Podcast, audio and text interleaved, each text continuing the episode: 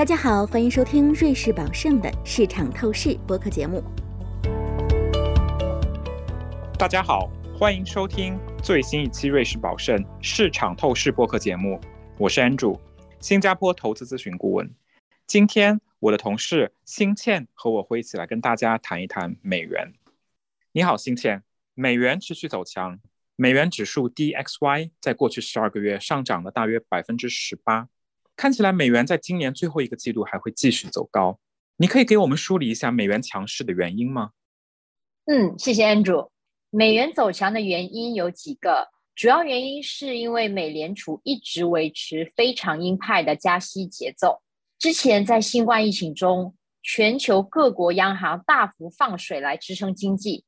那么现在的情况呢，就是这种无节制的印钞的后果。全球的通胀现在正处于八十年代以来的最高水平，各国央行正在竭尽所能的提高利率来试图抑制通货膨胀。俄乌冲突也导致了食品和能源价格飙升。俄罗斯和乌克兰都是世界最大的农产品出口国之一，并且世界其他国家还在能源方面严重依赖俄罗斯。那么，美联储加息的起步相对较早，也更加激进，所以给美元提供了支撑。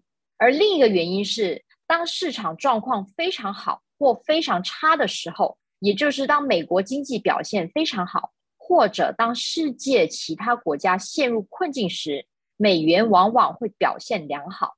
这就是美元微笑曲线理论 （U.S. Dollar Smile Theory） 的基础。就这次的情况而言，我认为导致美元走强的原因还有世界各地的不确定性，比如俄乌冲突、台湾海峡两岸的紧张关系，以及英国最近的财政政策危机。我明白了，新倩。现在随着美元的走强，不仅是投资者，整个世界都确确实实感觉到了它的压力。那么，在美元走强的背景下，你认为谁是赢家，谁是输家呢？在当前的高通胀环境下，央行更倾向于借助本币升值来缓解通胀。那么，对于依赖进口的国家尤其如此。就这次的情况而言，美国很显然会是赢家。美元走强会抑制通胀的影响，在当前的高通胀环境下，这一招是有用的。对企业而言，如果你是一家位于美国的公司，从澳大利亚或中国等国家进口大量原材料，那么美元走强显然对你有利。或者说，如果你是一家总部在美国以外的跨国公司，你的大部分收入都来源于美国，那么如果你把美元利润转换成本国货币，那么这对你也很有利。当然，反过来也是这个道理。如果你是一家总部设在美国的公司，你的产品大量出口，那么你的客户会突然发现你的产品比以前贵了许多，因为美元升值了。或者，如果你是一家总部位于美国的跨国公司，并且你的大部分收入都来源于非美元货币，那么你会发现在转换成美元之后，你的利润少了许多。另外，在强势的美元下，许多介入大量美元债务的新兴国家。也处在水深火热之中，他们会感受到本国货币贬值和利率上升的双重打击，这可能导致政府不得不削减某些必要的开支，比如食品和医疗补贴。那这很有可能还会导致社会动荡，比如今年就在七月，在斯里兰卡，人们冲进总统府，迫使总统逃离了国家。同样，对于非美元投资者来说，他们会发现自己的美元借贷成本相对本国货币急剧上升。此外，股票和债券市场在二零二二年可谓挑战重重，因此我们可能会看到投资者在他们以美元计价的投资上，不仅遭受市值损失，还要承受美元融资成本的上升。那么，投资者应该怎么筹划他们的投资组合呢？对于拥有全球化投资组合的投资者，重要的一点是，只要你的投资不是以本国货币计价的，就要积极考虑是否要对冲掉这个汇率敞口。例如，一般人来说，如果你的本币是新加坡元，你投资了日本的日经二二五指数，那么你的收益可能会比投资美股指数要好。但是如果考虑汇率变化，你的日经指数收益会受到日元贬值的侵蚀。具体来说，今年日元对新加坡元贬值了百分之二十，但是美元对新加坡元却升值了百分之六。所以，如果你认为日元会贬值，可以在投资的一开始就对冲你的风险敞口，那么你就能够在一定程度上减轻日元贬值的影响。一般来说，对待汇率风险应该像投资的相关资产一样，经常复盘，因为美元现在或许是王者，但不可能永远都是王者。新倩，你刚刚提到美元为王，我觉得这一点很有趣。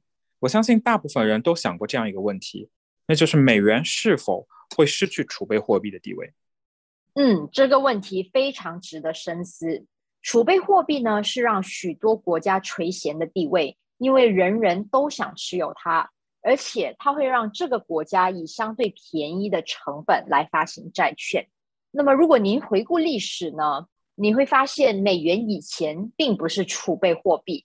在美元之前，我们在十九世纪和二十世纪上半叶的储备货币是英镑，而在这之前，在十七和十八世纪则是欧洲的荷兰盾。一种货币要成为世界的储备货币，需要许多力量支撑，这其中包括地缘政治、市场规模、市场稳定性以及市场的壁垒。当美国在俄乌冲突后对俄罗斯实施金融制裁时，这引发了人们的思考：美元作为我们的储备货币是否存在风险？考虑到俄罗斯和中国的复杂关系，两国还共同合作减少对美元的依赖，以防范美国未来可能实施更多的制裁。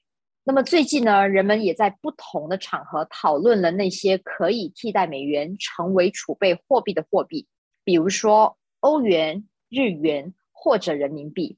然而，要成为一种可行的储备货币，需要具备许多条件，包括拥有一个规模庞大且流动性充分的债券市场，以及一个开放的资本账户。话虽如此，在投资时，美元的储备货币地位仍然是需要考虑的问题。如果有一天美元不再是储备货币，或者美国国债不再像现在这样被视为一种几乎无风险的投资，都会对整个投资组合产生很大的影响。我想，对于大多数我们的听众来说，我们有生之年看到的储备货币只有美元。那是在一九四四年布雷顿森林协定之后，美元在二零二二年的表现非常良好。但是在我们进入二零二二年最后一个季度之际，或许值得花一些时间。对过去进行一下盘点，也对投资组合进行调整，为迎接二零二三年做好准备。取决于全球市场的发展，特别是通胀的走势，我们可能会看到其他央行追赶美联储的步伐。如果这种情况发生，美国与其他国家之间的利差将会缩小，这可能会使其他货币对美元的汇率重新站稳脚跟。目前，许多货币对美元的汇率处于几十年来的低点。如果投资者希望调整持仓，为目前强势的美元在明年可能出现的逆转做好准备，现在很可能是一个很好的时机。谢谢新倩今天与我们分享您的观点。经历了2022年三个季度的捶打，投资者们更加重视管理货币敞口以及汇率对于投资组合整体回报的影响。在研究公司时，也要关注收入端和成本端的地缘组成。在未来，美元作为储备货币的地位也值得我们深思。亲爱的听众朋友，今天的节目就到这里了，希望你们喜欢本期播客。我仅代表瑞士宝盛全体同仁感谢您的收听，下次节目我们再见。感谢您收听瑞士宝盛的市场透视。如果您喜欢本期内容，可以通过 Apple Podcast 订阅。随时随地收听我们的节目，欢迎访问 www.juliusby.com，进一步了解瑞士宝盛、我们的团队以及我们的最新观点。我们将在下一期节目中为您呈现崭新内容，欢迎当时收听。以下内容为节目免责声明，本节目中所述信息与观点属营销资料，并非独立金融或投资研究成果。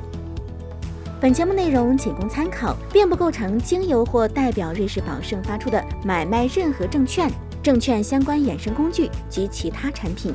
或参与任何司法管辖内的特定交易的邀约、推荐或邀请，对因使用本节目内容而导致的任何损失，瑞士宝盛不承担任何责任。